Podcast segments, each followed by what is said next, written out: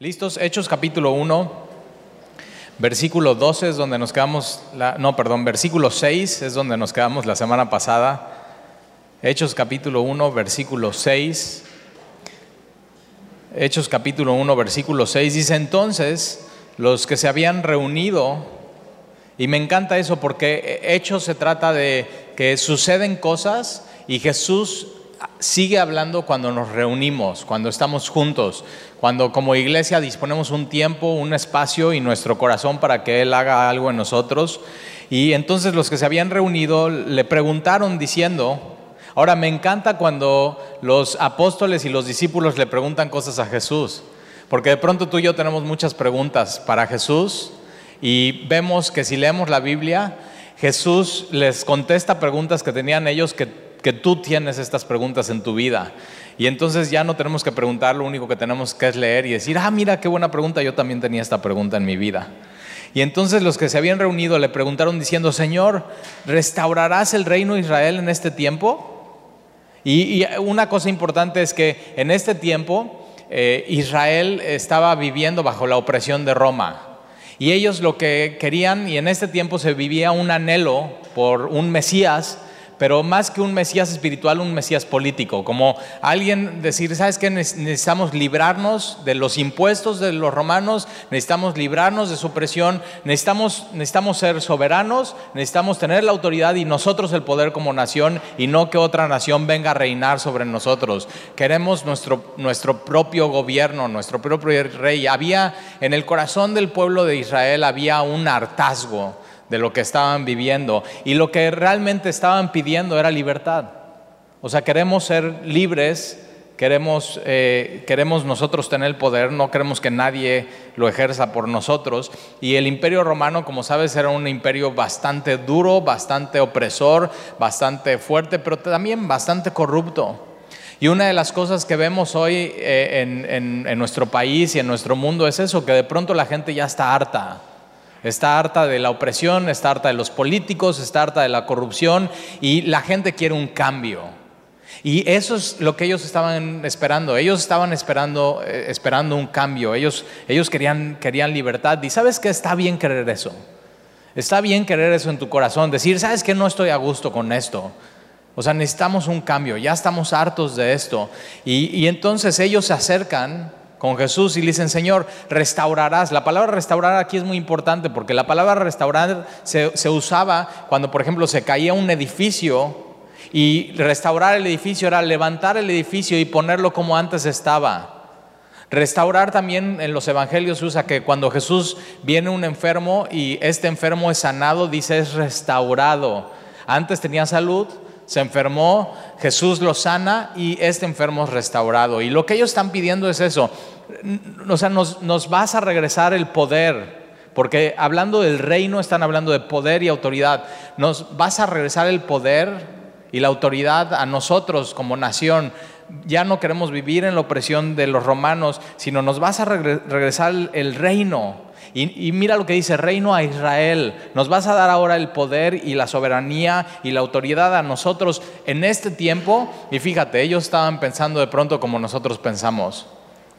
Señor, ¿vas a hacer algo en, en este tiempo? O sea, algo para que, para que se vea en el hoy y en el ahora. Y de pronto nosotros lo que esperamos son estos cambios que sean inmediatos. O sea, Señor, ¿puedes hacer esto de inmediato? ¿Puedes hacer esto en este sexenio? Y de pronto te das cuenta, ellos estaban pensando lo que a veces tú y yo pensamos. Señor, necesitamos un cambio y nuestra alma, nuestra alma está anhelando algo mejor, algo restaurado, el día de la restauración. ¿Por qué? Porque por supuesto vivimos en un mundo caído. Al igual que ellos, tú y yo vivimos en un mundo caído y Jesús les tiene una respuesta. Y tú puedes decir, Señor, ahora restaurarás nuestro país en este tiempo. Y Jesús tiene una respuesta increíble para ellos. Y a veces las respuestas de Jesús no son las que esperamos. Y nosotros esperamos respuestas de Jesús diciendo, sí, mira, les voy a resolver el asunto para el hoy y el ahora. Y Jesús a veces sus respuestas no son así, pero sus respuestas son, son la verdad y penetran y llegan hasta el corazón y son las que nos cambian por completo. Je Jesús, una de las cosas que decía, sabes que mi reino no es de este mundo. Mi, mi reino no es de este mundo. Mi reino no es de aquí. Y a veces queremos eso, que Jesús cambie el, aquí, el ahora. Y, y, Jesús lo que vino a hacer con su pueblo específicamente no era librarnos, por supuesto, sí los libró, pero no fue a librarnos, a librarlos del imperio romano. Ellos pensaban que ese era su mayor problema. Y de pronto tú y yo pensamos que ese es nuestro mayor problema. Y Jesús vino a enseñarles que su mayor problema no era la opresión del imperio romano, su mayor problema era la opresión del pecado en sus vidas que lleva a la muerte. Y Jesús vino a salvarlos y Jesús vino a rescatarlos y Jesús vino a restaurar, pero restaurar vidas, restaurar almas. Jesús no, se, no vino como un mesías político a, cambiar la, política o a querer hacer un, un cambio de régimen o él no quiso venir a hacer reformas estructurales en la nación de Israel para nada. Pero ellos tenían ese anhelo y, de pronto está bien tener ese anhelo, un anhelo que nada, nada ni nadie puede satisfacer. Piensa en eso. Por supuesto que está bien no sentirnos bien en el mundo en que vivimos. Por supuesto que está bien decir queremos un cambio, pero es un anhelo que nada en este mundo puede satisfacer y cada generación cada generación siempre el gobierno le queda corto. Cada generación siempre está anhelando algo mejor, porque vivimos simplemente en un mundo caído. Y mira la respuesta de Jesús. Y, dice, Señor, restaurarás el reino a Israel, el poder, la autoridad a Israel en este tiempo. O sea, hazlo ya, Señor. Nos vas a devolver nuestra paz, nuestra soberanía, nuestra autoridad, vamos a poder reunir. Y, tal era la opresión de ellos que las vestiduras del sumo sacerdote para el Yom Kippur, el día del perdón, la celebración máxima para ellos, no las podían guardar ellos, sino tenían que ir con el imperio romano. Oye, nos, necesitamos las vestiduras, se prestaban las vestiduras, se tenían que regresar. Tal era la opresión que tenían que pedirle permiso al gobierno para adorar a Dios y pedirle perdón. Y dicen, restaurarás el reino de Israel en este tiempo. Y él les dijo, no os toca a vosotros saber los tiempos o las sazones. Les dicen, les eso, eso no tienen que saber ustedes. No tienen que saber los tiempos o, las sazones. Eso es, eso es algo que el Padre puso en su sola potestad. Versículo 8, pero, entonces me encanta, les dice, Señor, restaurarás el tiempo de Israel, restaurarás el, poder y el reino de Israel en este tiempo. Y Jesús les dice, eso no les voy a contestar, pero les voy a decir algo que sí deben de saber. Y me encanta su respuesta de Jesús porque dice, versículo 8, pero recibiréis poder Ahora ellos están hablando de poder. Ellos están diciendo, Señor, nos vas a regresar el poder al reino de Israel para nosotros gobernar y ser soberanos y tener la autoridad y que nadie esté sobre nosotros y que nadie nos oprima. Y Jesús dice, en pocas palabras está diciendo, no. Pero algo que sí tienen que saber es que recibirán poder, no un poder terrenal, no un poder político, un poder que viene de lo alto. Y es lo que vimos la semana pasada y lo que Jesús dice en Hechos, el bautismo del Espíritu. No es un poder terrenal, no es un poder político, no es un, no es un poder para tener más gente en, la Cámara de Diputados y senadores. Es, un poder que viene de lo alto, es, es un poder que viene del Espíritu Santo. Y es para algo en específico. Y dice, pero recibiréis poder cuando haya venido sobre, esta palabra otra vez, sobre, sobre sobre vosotros, el Espíritu Santo. Y, mira cómo dice el Espíritu Santo. Y lo que viene sobre los cristianos, y Jesús te acuerdas, les dice, esperen, esperen eso. Recibirán poder, esperen eso, recibirán poder. Y el Espíritu es un Espíritu Santo y lo que provoca a nosotros el Espíritu Santo es santidad. Es algo que no podríamos lograr con un poder terrenal, no es algo que puedes lograr echándole ganas, es algo que en el momento que el Espíritu Santo viene a morar de ti, pero después tienes esta experiencia del bautismo del Espíritu cayendo sobre ti, es, es, el poder para, para, vivir una vida como no la has podido vivir antes. Es, es, una vida en santidad, es una vida llena del Espíritu Santo, es una vida llena de su palabra, es una vida buscándole a Dios. Pero recibiréis poder cuando haya venido sobre, sobre vosotros el Espíritu Santo y me seréis testigos. Para eso era el poder. No era, para, no era un poder político, e, era un poder para ser testigos en Jerusalén, en, donde ellos vivían, en, toda Judea, en Samaria En Samaria era donde samaritanos y judíos se odiaban. Y dice, y recibiréis poder para ser testigos, aún en esos lugares donde hay rebelión y no se llevan. Ahí van a ser testigos de, de mí, de mi amor, de mi perdón, de mi palabra, de mi evangelio, de mi verdad. En, Samaria, esa, esa palabra es muy importante, en Samaria. Y de pronto Dios te puede usar para llevarte a lugares donde nunca te imaginaste y hablarle del Evangelio a personas que posiblemente antes aborrecías. Homosexuales, prostitutas, drogadictos, alcohólicos, y en Samaria y hasta lo último de la tierra. Para eso es el poder. El, versículo 8 es hechos en un versículo. Es recibir poder para ser testigos. En, en, Jerusalén, Judea, Samaria y hasta el último de la tierra, versículo 9, y habiendo dicho estas cosas, viéndolo ellos, fue alzado. Y eso es lo que se, llama la doctrina de la ascensión de Jesucristo. Y vimos la semana pasada la doctrina de la resurrección, que cuando Jesús resucita de los muertos, Él no resucita como, como un espíritu, Él resucita en carne y hueso, Él es 100% Dios y 100% hombre. Cuando Jesús viene, la encarnación es que Jesús, siendo 100% Dios antes de la encarnación, viene y toma, adiciona su deidad, humanidad y se hace como nosotros. Y durante su ministerio es 100% Dios, 100% hombre. Cuando muere en la cruz es 100% Dios, 100% hombre. Tenía que ser 100% hombre para tomar tu lugar y mi lugar. Pero tenía que ser 100% Dios para morir y pagar por los pecados de una generación tras generación por una eternidad.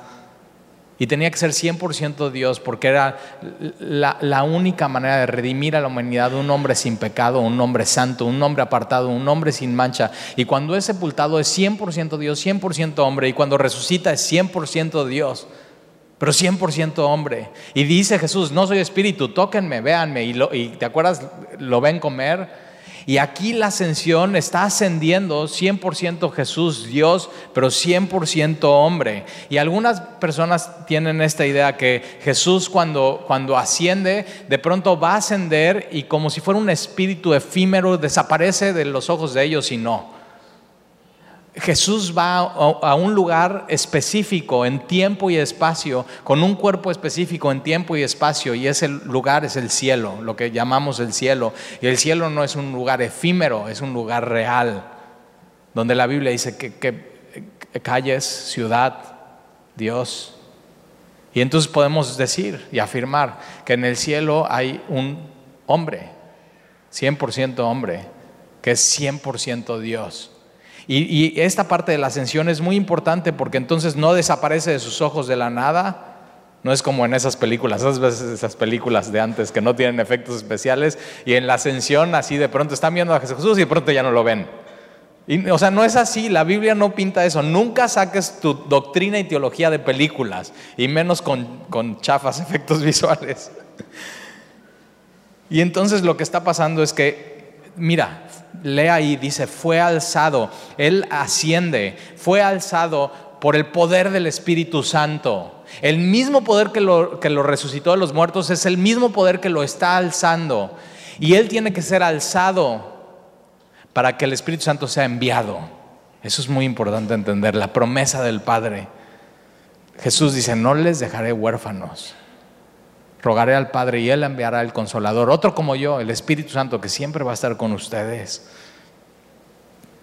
Y sabes que me encanta eso porque te imaginas si, si, si Jesús no hubiera ascendido y manda al Espíritu Santo y Jesús siguiera enseñando y haciendo cosas en el mundo. La única iglesia que estaría llena los domingos es donde está Jesús. Y te imaginas qué caos sería. Y de pronto Jesús dice, no, no, no, les conviene que yo me vaya porque yo haciendo y me voy y me siento a la derecha del Padre. Él está sentado hoy a la derecha del Padre, sentado. No está haciendo cosas para salvarnos, la salvación ya está completada. La, cruz del Calvario, Jesús dice, consumado es. Y cuando Jesús resucita y asciende, lo que el Padre está diciendo, este sacrificio es completo, lo acepto y es suficiente. Y Jesús se sienta y lo que, ah, lo que hace Jesús, siendo un sacrificio perfecto, siendo el Cordero de Dios que quita el pecado del mundo, es simplemente intercediendo por, por, por ti y por mí. Por eso cuando estás y dices, es que nadie ora por mí, yo digo, ¿seguro? O sea, ¿qué, ¿qué, más quieres que Jesús orando por ti? Que no duerme ni dormita, que no se cansa, que ve todo, que conoce los motivos del corazón, que, que tenemos un sumo sacerdote que se compadece de nosotros porque Él se hizo hombre y sabe y fue tentado en todo, en todo. Las tentaciones, ahí te va, esto, esto te tiene que romper la cabeza. Las tentaciones que tú tuviste esta semana, Él las tuvo. Y dices, ay, o sea, esas. O sea, la Biblia dice que fue tentado en todo, en todo, pero sin pecado. Y ese es el sumo sacerdote que tenemos que estar orando por nosotros. Y entonces dice que asciende, y mira lo que dice ahí en el, en el versículo versículo 9. Viéndolo ellos, ellos están viendo, están los discípulos, y fue alzado por el poder del Espíritu Santo, el mismo poder que nos va a alzar a ti y a mí cuando Jesús venga por su iglesia. Por eso es tan importante esta doctrina de la ascensión, porque si entiendes esto, que Jesús es las primicias en la resurrección y Jesús es la primicia como esta ofrenda aceptada a Dios, tú y yo, cuando venga Jesús por su iglesia, el rapto de la iglesia, que es diferente a la segunda venida de Jesús, que ahorita lo vamos a ver, en ese momento tú y yo vamos a ser alzados por el mismo poder del Espíritu, físicamente, carne y hueso, en un abrir y cerrar de ojos al sonar de la trompeta, seremos transformados. Tendremos un cuerpo glorificado para estar con Él para toda una eternidad. Y dices, oye, está, padre. Y fue alzado Jesús y, y le recibió una nube. Y no es una nube de que, ah, mira, parece que va a llover el cielo se está mojando. No es una nube así porque es, acuérdate, es la Pascua, abril, marzo, abril, pasan 40 días, todo el mundo está viendo, Jesús asciende, está despejado el cielo. Y la nube es la gloria de Dios que está recibiendo a Jesús. Es la ofrenda aceptada. En, en gloria es alzado. Y por eso Jesús dice, Padre, glorifica a tu Hijo.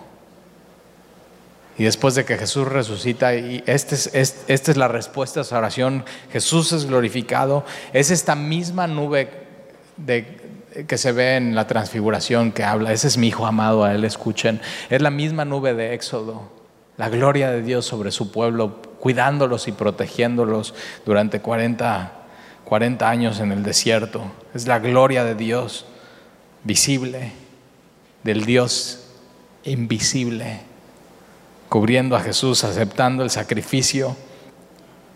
Y entonces le recibió una nube que le ocultó de sus ojos. Y otra vez, ellos están viendo a Jesús como asciende, como asciende. Y lo que oculta los ojos de Jesús no es de que de pronto ya no lo ven o se empieza a difuminar su imagen. No, no, no, es esta nube. Es esta nube. Jesús de carne y hueso ascendiendo al cielo cubierto por la gloria de Dios, amado por el Padre, cubierto por el Padre, regresando a su gloria, Jesucristo glorificado, como tú y yo un día seremos glorificados y entraremos en su gloria. O sea, qué, increíble, qué anhelo. Y le recibió una nube que lo ocultó de sus ojos. Y estando ellos con los ojos puestos en el cielo, entre, entre tanto que él se iba, esto es muy importante. Y otra vez, Dios lo quiere confirmar acuérdense, entre tanto que él se iba, ellos están viendo, ellos están viendo, ellos están viendo, no se desaparecen, y lo que cubre de sus ojos es esta nube, es la gloria de Dios, y ellos con, y, te imaginas a Pedro, a Jacobo, a Juan, a Andrés, así como... O sea, estos hombres son comunes y corrientes, son pescadores de Galilea y están viendo, es increíble, increíble. O sea, te imaginas sus caras, cómo palpitaba su corazón viendo al Señor. ¿Qué cara hubieras hecho tú? Y él lo había dicho una y otra vez. Y Dios estaba cumpliendo su palabra. No hay nombre sobre otro nombre y será sentado a la diestra del Padre y sobre todo principado, potestad, autoridad y poder. Por eso cuando Jesús les da la, gran comisión, les dice, toda autoridad me es dada en los cielos y en la tierra, por tanto, id y haced discípulos de todas las naciones. La, autoridad se la está otorgando, Jesús está diciendo, esa, esa autoridad que yo tengo, vayan con esa autoridad. Y le está pasando la estafeta, van. Eso es el libro de Hechos. Y tú, cuando eres lleno del Espíritu y entiendes el Evangelio y entiendes el libro de Hechos, Jesús está, está diciendo, vas, vas, vas, vas, vas. ¿Qué vas a hacer con esta estafeta? Dices, pues no sé, tal, y la voy a guardar ahí en mi buró. O la voy a usar. Y voy a dejar que Dios me use. Y entonces están viendo esto, están viendo cómo Jesús es,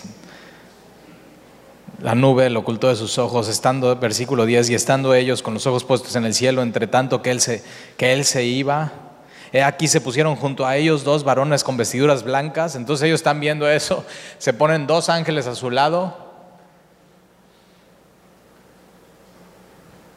Y una pregunta, ¿alguna vez has visto ángeles? Dices, no. ¿Y eso quiere decir que no existan? ¿Alguna vez has visto el viento? ¿No? ¿Has sentido su poder? Sí. No tiene nada que ver.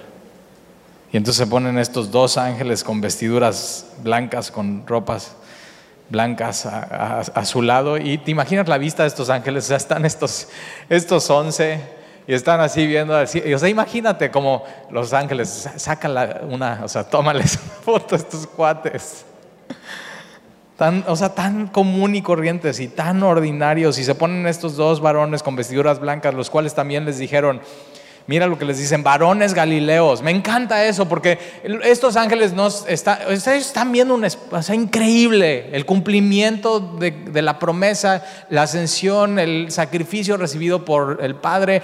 Y estos ángeles les dicen, hey, varones galileos. Y, Galilea es Galilea de los gentiles, Isaías dice. Galilea de las naciones. O sea, Galilea era un pueblo pescador, era un pueblo campesino. Y lo que los ángeles están diciendo, hey, acuérdense quiénes son, ¿eh? Nunca se olviden de dónde Dios los tomó.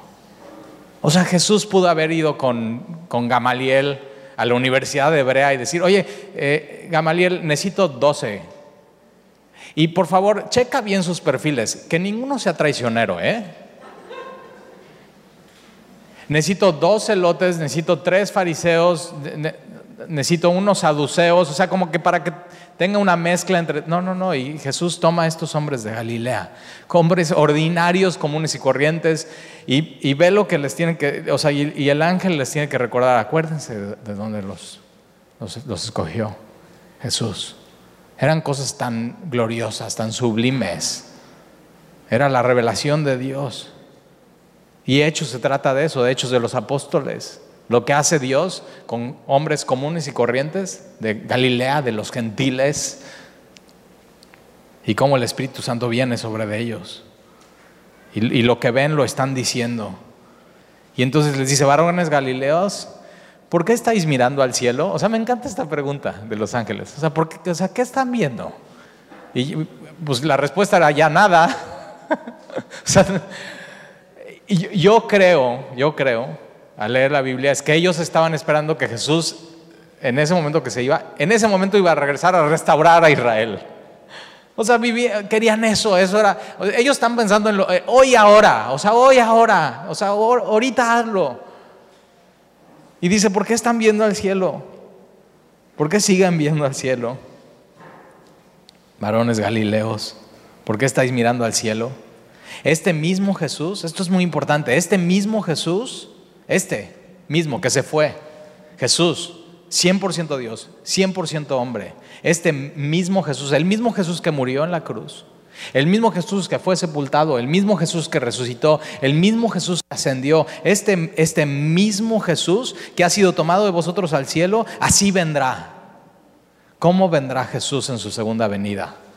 De la misma manera, en carne y hueso. Pero también acuérdate, en la gloria de Dios. Así vendrá Jesús en su segunda venida. Y está diciendo, está diciendo, ¿cómo vendrá? Carne y hueso entonces en la segunda venida todo el mundo le verá. Todo el mundo, creyentes, no creyentes, todo el mundo le verá. Diferente al rapto de la iglesia. El rapto de la iglesia no pisa a Jesús la tierra. Aquí, en la segunda venida, todo el mundo le verá y Jesús hace el cumplimiento de venir al mismo lugar donde ascendió. Y mira, vamos a seguir leyendo. Este mismo Jesús que fue tomado de vosotros en el cielo, así vendrá como le habéis visto ir al cielo. No dice que ellos le van a ver venir, ¿eh? Así vendrá como ustedes lo vieron, así vendrá. No le está prometiendo y ustedes lo van a ver venir. Ellos vivían con esa expectativa y tú y yo tenemos que vivir con esa expectativa, pero nunca Dios, Dios o sea, aquí Dios estaba diciendo, los tiempos y las sazones es en la potestad del Padre. No saben, no saben el día ni la hora y simplemente vivir con esta expectativa. Y versículo 12, entonces volvieron a Jerusalén desde el monte que se llama el Olivar. Entonces nos dice cómo vendrá Jesús en su segunda venida y nos dice en dónde regresará Jesús en su segunda venida. Y es en el monte, en el lugar del Olivar, que es el monte de los olivos. Y puedes anotar ahí Zacarías 14, 4. Es la profecía de este cumplimiento, que no se ha cumplido esta profecía, que un día Jesucristo Dice que se afirmarán sus pies en aquel día sobre el monte de los olivos, que está frente a Jerusalén al oriente, y el monte de los olivos se partirá por en medio. Eh, piensa eso, eso está tremendo.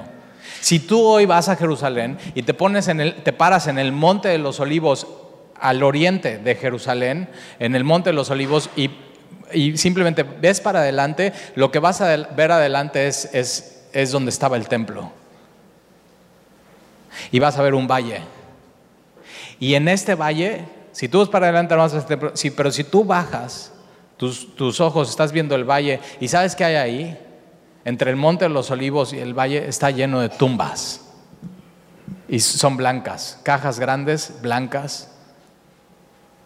Y dice que un día Jesús va a venir y va a poner sus pies ahí. Y el monte de los olivos, ¡pra!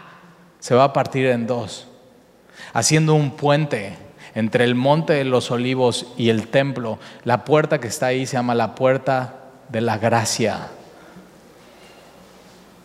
Y así vendrá Jesús. No, no vendrá por gracia, vendrá a juzgar a vivos y a muertos. Y de la misma manera que fue 100% Dios, 100% hombre, vendrá el monte de los olivos que se llama del olivar, el cual está cerca de Jerusalén entonces si tú te paras ahí en ese monte en Jerusalén, estás viendo el templo, estás viendo el monte, estás viendo los sepulcros. Estaría bien ir, ¿no? Y si no vamos en esta vida, iremos a la Jerusalén celestial. Versículo 13. Y entrados eh, a la ciudad subieron al aposento alto. Es, es un aposento alto porque está en un, en un, segundo piso, tienes planta baja, el aposento alto está en un segundo piso, pero aparte es alto porque ahí es donde Jesús se revela a ellos.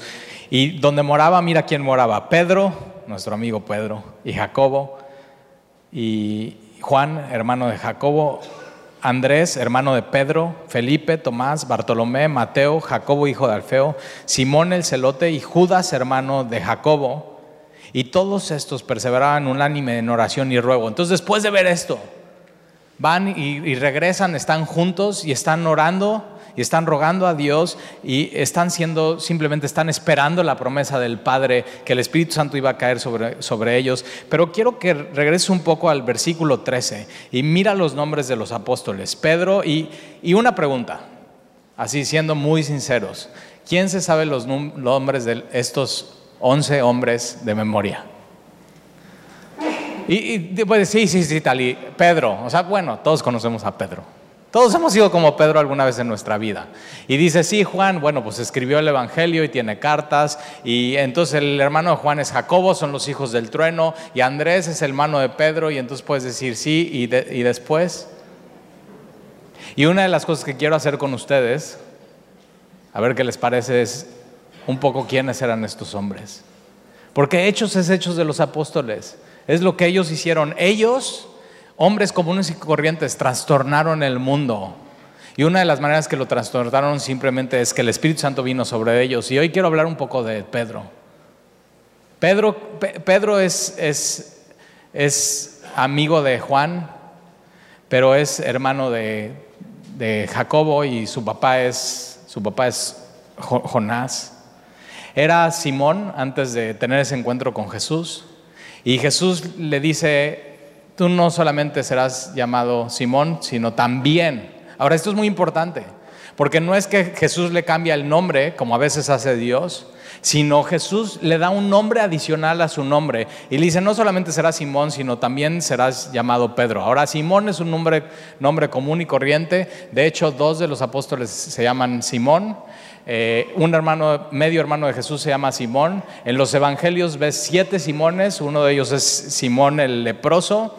Eh, pero este Jesús le dice, no solamente serás Pedro, sino también, no solamente serás Simón, sino también serás Pedro. Le dice, no solamente serás Cefas, que es Pedro en arameo, piedra en arameo, sino serás, serás Pedro, que quiere decir piedrita en griego, Petros. Una cosa importante es cuando le, le dice, serás Pedro, no, no, le dice, serás un acantilado, o sea, serás una piedra, no, no, no, no. Jesús dice, serás, o sea, eres, eres Simón, pero serás una piedra, una, una piedrita, una piedrecita, así. Le agrega su nombre. A veces le dice Simón, a veces Pedro. Cada vez que Pedro la regaba, le decía Simón. Cada vez que acertaba, decía piedra. ¿Nunca tuviste eso con tus papás? o sea, yo, mi mamá eh, me decía de cariño, me dice talo. Nadie me puede decir así, ¿ok?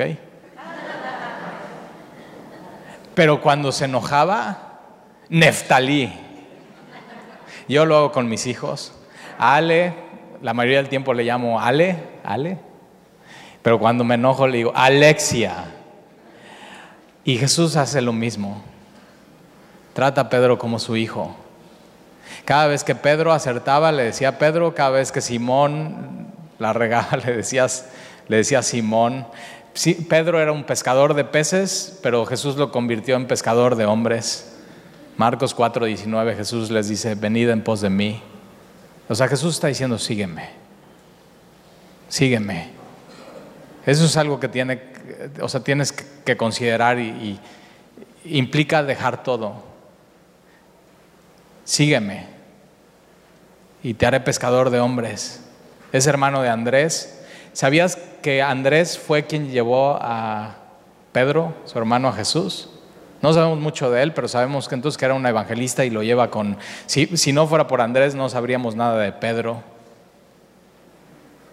Y son hijos de, de, Jonás o de Juan. Eran de Galilea, este lugar, Galilea de los gentiles, lugar de pescadores, de campesinos de una pequeña aldea eh, al norte de, Galilea llamada Betsadia. Ellos se mudaron, Pedro se muda a Capernaum y Capernaum, a diferencia de Betsadia y de las otras ciudades, es, como, una, como una ciudad cosmopolita porque era eh, eh, los caminos que te llevaban al norte, al sur, al este y al oeste. Es cruce de caminos y vivía Pedro ahí con su esposa. Y dices, Talí, ¿cómo sabes que tenía esposa? Porque uno de los primeros milagros que Pedro hace es sana la suegra de Pedro. O sea, ¿te imaginas Pedro como, no, señora, mi suegra no?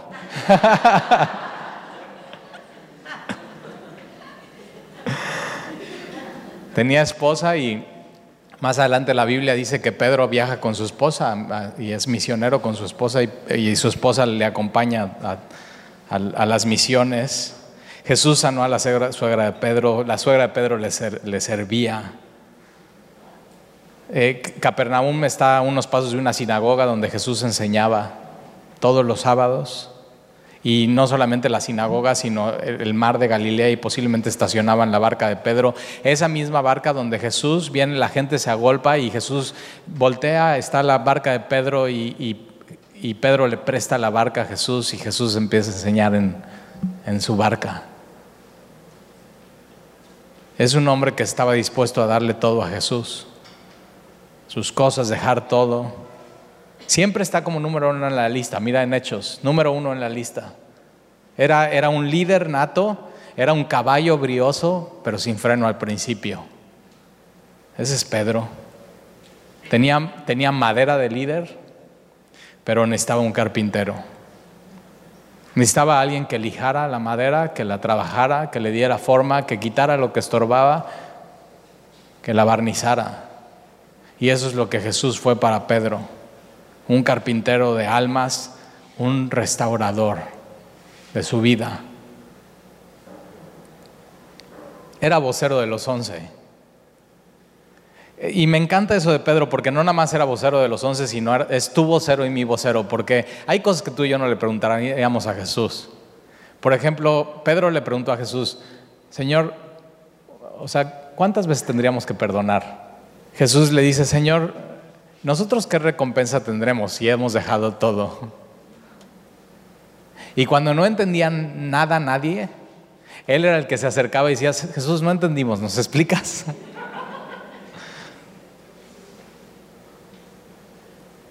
Siempre aparece en un grupito de tres. Eran uña y mugre. Pedro, Jacobo y Juan. Fueron los tres primeros hombres que Jesús llamó pero los tres más íntimos con Jesús. Entre más tiempo pasas con Jesús, más íntimo te vuelves de Él. Entre más pases tiempo con Jesús, sabes, necesito un grupo por lo menos de tres, de tres hombres, caminar con ellos, con Jesús, que me amen, que sepan cómo soy. Juan, Juan sabía cómo era Pedro. Por eso más adelante Juan en, Hechos, vamos a ver, y en las cartas, Juan no sabe si decirle Simón o Pedro y le dice Simón Pedro. Porque sabía, a veces es Simón, a veces es Pedro. Y, Pedro, si te acuerdas, Jesús un día lanza una pregunta. Así como, como Pedro lanzaba preguntas, Jesús un día lanza una pregunta y está en Cesarea de Filipo y dice, ¿quién dicen los hombres que soy? Y después Jesús les dice, ¿quién dicen ustedes que soy? Y Pedro, el primero en decir, el vocero, el bocón, el... O sea, simplemente, ah, o sea, Pedro es esto, actúa antes de pensar. Gente común y corriente, gente como tú y como yo. Y entonces Pedro dice, tú eres el Cristo, tú eres el Hijo del Dios viviente. Y Jesús le dice, bien Pedro, bien has dicho, bienaventurado eres, porque no te lo reveló carne y sangre, sino mi Padre que está en los cielos. Bien, Pedro. Ahora, y otra vez le dice, te, te llamaré piedrita. Pero más adelante, Jesús empieza a hablar del Evangelio y está diciendo, es necesario que yo sufra, que yo sufra, que sea azotado, que yo muera en la muerte más humillante y, al tercer día resucitaré. Y Pedro, después de hacer esa, o sea, tú eres el Cristo, el Hijo de Dios viviente y se lo revela el Padre y tiene esta revelación gloriosa. Pedro agarra y le dice, dice la Biblia, le empieza a reconvenir. Esto es que Pedro va con Jesús y le dice, oye Jesús, ¿te puedo dar un consejito? ¿Te, das cuenta? Es este Pedro que de pronto le atina y es Pedro y de pronto es, ese atine en vez de, hacerlo humilde lo hace altivo y la, riega y se está tropezando de pronto y va con Jesús y dice, ¿sabes qué, Señor? Que eso no te, que eso no te acontezca. O sea, no vayas a Jerusalén a sufrir.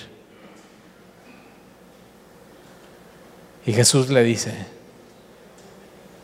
Simón, aléjate de mí, Satanás. Me estorbo. Pero tal intimidad tenía Jesús con Pedro, que es al único de los discípulos y de la escritura que le puede hablar con tal verdad diciéndole, ¿sabes qué? Eso es satánico. Que yo no vaya a la cruz y cumpla mi propósito, que tú te pongas adelante, ¿sabes qué? Aléjate, quítate, de, quítate enfrente de mí, aléjate, Simón. Eso es satánico. Y ese es Pedro. ¿Alguna vez le has querido dar consejos a Dios? Es impulsivo porque al instante, dice la Biblia, dejó sus redes y siguió a Jesús. Entonces, impulsivo está bien. o sea, Jesús dice, sígueme, te haré pescador de hombres, deja las redes, deja su empresa, deja todo, sigue a Jesús. Y es impulsivo porque en el momento que está en la barca y ve a Jesús andando en el mar, es impulsivo. Y dice, si eres tú, dime y voy. Y, deja la barca, empieza a caminar en el mar y su impulso le hace hacer algo que nadie ha hecho en la historia de la humanidad. Pero de pronto ese mismo impulso se da cuenta dice, o sea, ¿qué hice? Y pum, para abajo. ese es Pedro. Es tan impulsivo que cuando Jesús resucita, y Pedro regresa a pescar. Lo ve en la playa Jesús. Y Pedro está sin, sin ropa y no se espera para remar y ir con Jesús para tomar el desayuno con él, sino dice la Biblia que se viste, se pone la ropa y se echa al mar. Y, o sea, es algo que no hace un nadador profesional. Primero te quitas la ropa y luego te echas porque si no te ahogas. Pero vemos así. Pero sabes que a veces es mejor ser así que ser pasivo con las cosas de Dios. Tenía mucha madera, pero tenía que ser usada por el carpintero. Dios tenía que pulir su iniciativa. Dios tenía que pulir sus impulsos. Pedro es valiente, pero a la vez cobarde, fuerte, pero a la vez inestable. Cuando vienen a, a arrestar a Jesús y dice que vienen con palos y con antorchas, y, o sea, dice una multitud de gente. Posiblemente no sé cuántos soldados te gusta que vinieran, 20, 40, 100. Y vienen estos soldados y los, la guardia del templo. Y Pedro lo primero que hace es saca su espada, su, espadita, y, hace eso, y, le corta la oreja a Malco. O sea, digo, Pedro, si vas a sacar la espada, no, no a la oreja, aquí. Pero ese es Pedro. Y, yo digo, Pedro, a ver, ¿qué tenías pensado hacer? O sea, tan impulsivo y tan así, que es, o sea, buena intención y todo, pero sacas la espada, le das en la oreja, ok, vamos a decir que le hubieras dado y lo matas y le cortas, ok, ¿qué hubieras hecho? ¿Soldado tras soldado lo mismo? Y Jesús se voltea y sana a Malco y le dice a Pedro, guarda tu espada. Guarda tu espada y Jesús moldeando a Pedro y moldeando a Pedro y moldeando a Pedro y moldeando a Pedro. Jesús entiende quién es Pedro, pero Pedro entiende quién es Pedro. Y por eso se deja moldear. Y por eso cuando Jesús le dice, ¿sabes qué? Apártate de mí, Satanás. Y, o sea, ¿te imaginas que Pedro ya nada más está esperando? O sea, como friqueado. ¿Cómo me va a decir, Pedro o Simón? O sea, ¿cómo me va a decir Jesús? Ya no sé. O sea, ¿qué, onda? Ya nada más, o sea, si va a decir Simón, ah, y si dice Pedro, ya. Pero con humildad. Y Dios estaba sacando eso de Pedro, estaba sacando lo mejor de él. Pero Pedro entiende quién es Pedro y dice, apártate de mí, Jesús. Soy hombre pecador. Pedro está diciendo, Señor, no te convengo. No te convengo. Ya llegaste a, esa, o sea, ese punto en tu vida, Señor, no te convengo. Soy pecador, apártate de mí. Y sabes que Jesús sabe que eres pecador. Sabe que no le convienes. Pero Jesús te ama. dice, no solamente no me aparto de ti, sino te digo, sígueme, sígueme. Y eso es lo que tenía Pedro, seguía a Jesús. Eh, estuvo en los, en los mejores momentos estos tres de Jesús, en la transfiguración, y abre la bocota y dice, ¿qué tal si hacemos tres enramadas? Nos quedamos a vivir aquí. O sea, dice cosas tras cosas. En Getsemaní no puede velar ni una hora. Jesús dice, velen conmigo. Necesito que estén aquí junto de mí. Pero Pedro había dicho, Señor, aunque todos te nieguen, yo nunca te negaré. Aunque todos te nieguen, yo nunca te negaré. Y llega Getsemaní y Jesús dice, velen, o sea, oren necesito que estén aquí conmigo. Y Jesús va y los encuentra dormidos y les dice, ni una hora. O sea, Dices que, dices que nunca me vas a negar, dices que me amas y no puedes estar en la reunión de oración ni una hora despierto orando. Ni una hora. Puedes velar y orar conmigo. Y ese es Pedro, tan común y corriente. La última vez que Pedro vio una fogata fue cuando niega a Jesús y el gallo canta tres veces. Pero Jesús no quiere que la cosa se quede así. Y por eso Jesús le va a hacer el desayuno en la playa en Getsemaní, en, en Genezaret. Y quiere que el último recuerdo de Pedro de fuego no sea de fuego de acercarse a las cosas del mundo, sino de fuego del amor de Jesús. Y le restaura. Misma palabra, restauración. Y con tres preguntas le restaura y le dice, Pedro, ¿me amas? Simón, hijo de Jonás, ¿me amas? Y Pedro dice, Señor, tú lo sabes todo. Tú sabes. La diferencia entre Judas y Pedro es que cuando Pedro niega a Jesús y maldice, ve a Jesús, sale y llora. Y Judas traiciona a Jesús y en vez de arrepentirse y llorar, va al templo a tratar de resolverlo con los religiosos de ese, de ese tiempo. Y mira, vamos a terminar en Lucas, ahí en tu Biblia. Lucas 22, 31. Lucas 22, 31 dijo también el Señor, Simón, o sea, dices, ahí va este, y mira, no nada más le dice una vez, le dice dos veces. O sea, que Jesús le dijera dos veces eso. O sea, ya la vas a mega super rete regar. Pero cuando Jesús dice dos veces tu nombre es porque te ama.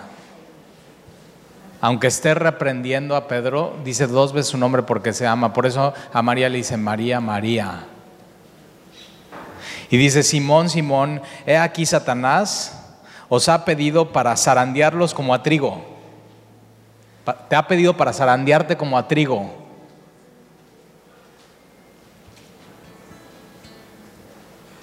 Y yo no sé, pero si yo hubiera sido Pedro, hubiera dicho, Señor, espero que le hayas dicho que no. y Jesús le dice, Simón, me ha pedido permiso, Satanás. ¿Sabes que por eso no le tengas miedo a las zarandeadas de la vida? Porque solamente son con permiso de Jesús y es para un bien.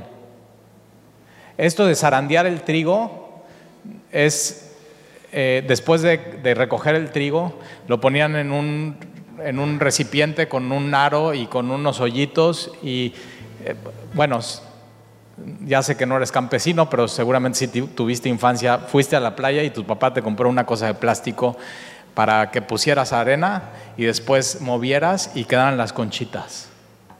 Bueno, si no tuviste infancia, hoy en la cocina se llaman colador. ¿Ok? Y Jesús le está diciendo, Satanás me pidió permiso para ponerte ahí y zarandearte. Ah, o sea, piensa en eso, hacerte así.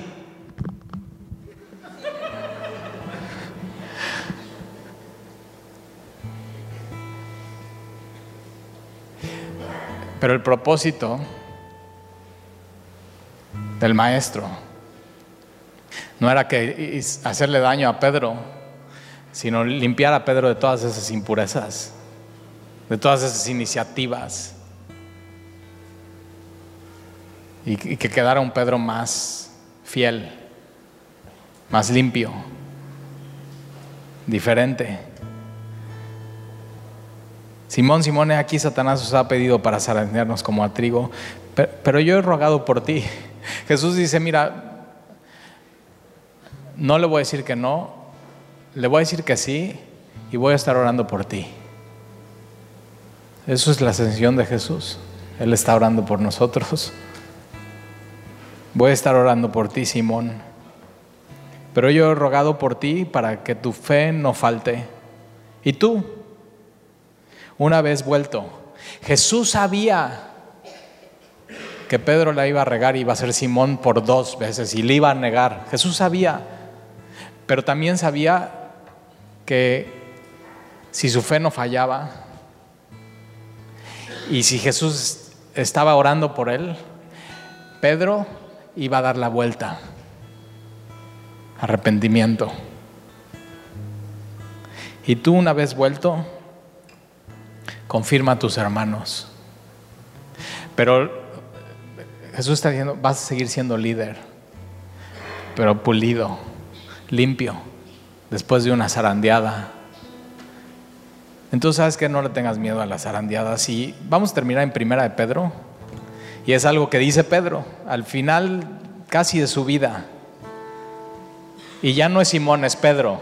Y él dice, en primera Pedro dice, yo Pedro, apóstol de Jesucristo. Primera de Pedro, casi al final de tu Biblia. Capítulo 5. Primera de Pedro, capítulo 5, dice, versículo 6. Primera de Pedro, capítulo 5, versículo 6. Dice, humillaos. Humillaos pues bajo la poderosa mano de Dios. Pedro está diciendo, humíllate, sé humilde Acuérdate de dónde Dios te sacó, varón Galileo. Humillaos pues bajo la poderosa mano de Dios, para que Él los exalte cuando fuere tiempo. Y, y Él se exaltaba muy fácil. Y eso le llevaba a abrir su boca y a caer una vez más. Y sabes que no, no, no, no lo hagas tú, no tomes la iniciativa. Que si Dios te quiere exaltar, que Él te exalte echando toda vuestra ansiedad sobre Él, porque Él tiene cuidado de vosotros. Y Pedro se está acordando y entre líneas está diciendo, y Él, Él oró por mí. Él tiene cuidado de mí. ¿Sabes que Dios tiene cuidado de ti y Él está orando por ti? Versículo 8, sed sobrios. Esta palabra ser sobrios es que tus palabras tengan peso. Y, o sea, Pedro, ¿quién más lo puede decir? Sed sobrios y velad. Y Jesús está diciendo, mira, tengo una historia. Yo no pude hacerlo ni una hora. Vela. Vela. Vela. ¿Sabes qué vela? Porque vuestro adversario, el diablo, y, o sea, él no te lo está diciendo como teoría. El diablo está como león rugiente, no, él está diciendo, no sabes la zarandiza él te lo está diciendo, porque Él ya lo vivió. ¿Sabes qué vela? Porque vuestro adversario el diablo anda como león rugiente buscando, buscando a quien devorar, al cual resistid firmes en la fe, en la fe, en la fe.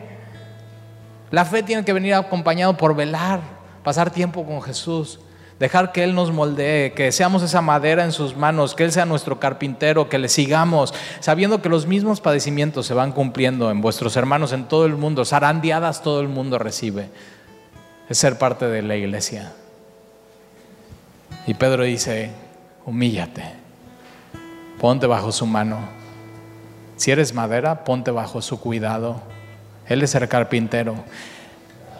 Te lo recomiendo, Él hace buen trabajo.